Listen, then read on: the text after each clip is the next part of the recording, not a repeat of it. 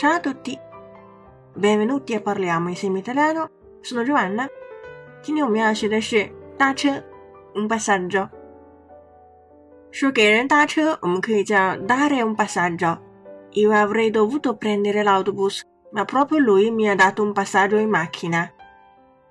Avrei dovuto 条件式过去式，表示我本应该做什么事情，但实际上并没有做。本该乘公交车的。就是他开车载我了。 Mi farò dare un passaggio ritorno all'ufficio con Tommaso。Farsi dare，这就是有一个使动用法了，是让人给我搭车，就是我搭 Tommaso 的便车回办公室。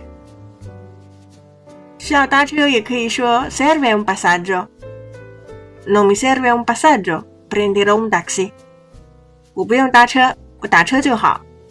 Ascolta。Se ti crea troppe difficoltà, io posso chiedere un passaggio a qualcun altro。 如果给你添太多麻烦，我可以问问别人能不能捎我。这是在朋友、同事之间寻求搭车的一个非常好的话术。你们可以试试看哦。想要文本的话，请关注微信公众号“咖啡德里诺”，查瓦娜的意大利频道。本期是第二百二十三期节目，请输入关键词“二二三”即可获得完整文本。Ci vediamo la prossima volta e parliamo insieme italiano. Ciao!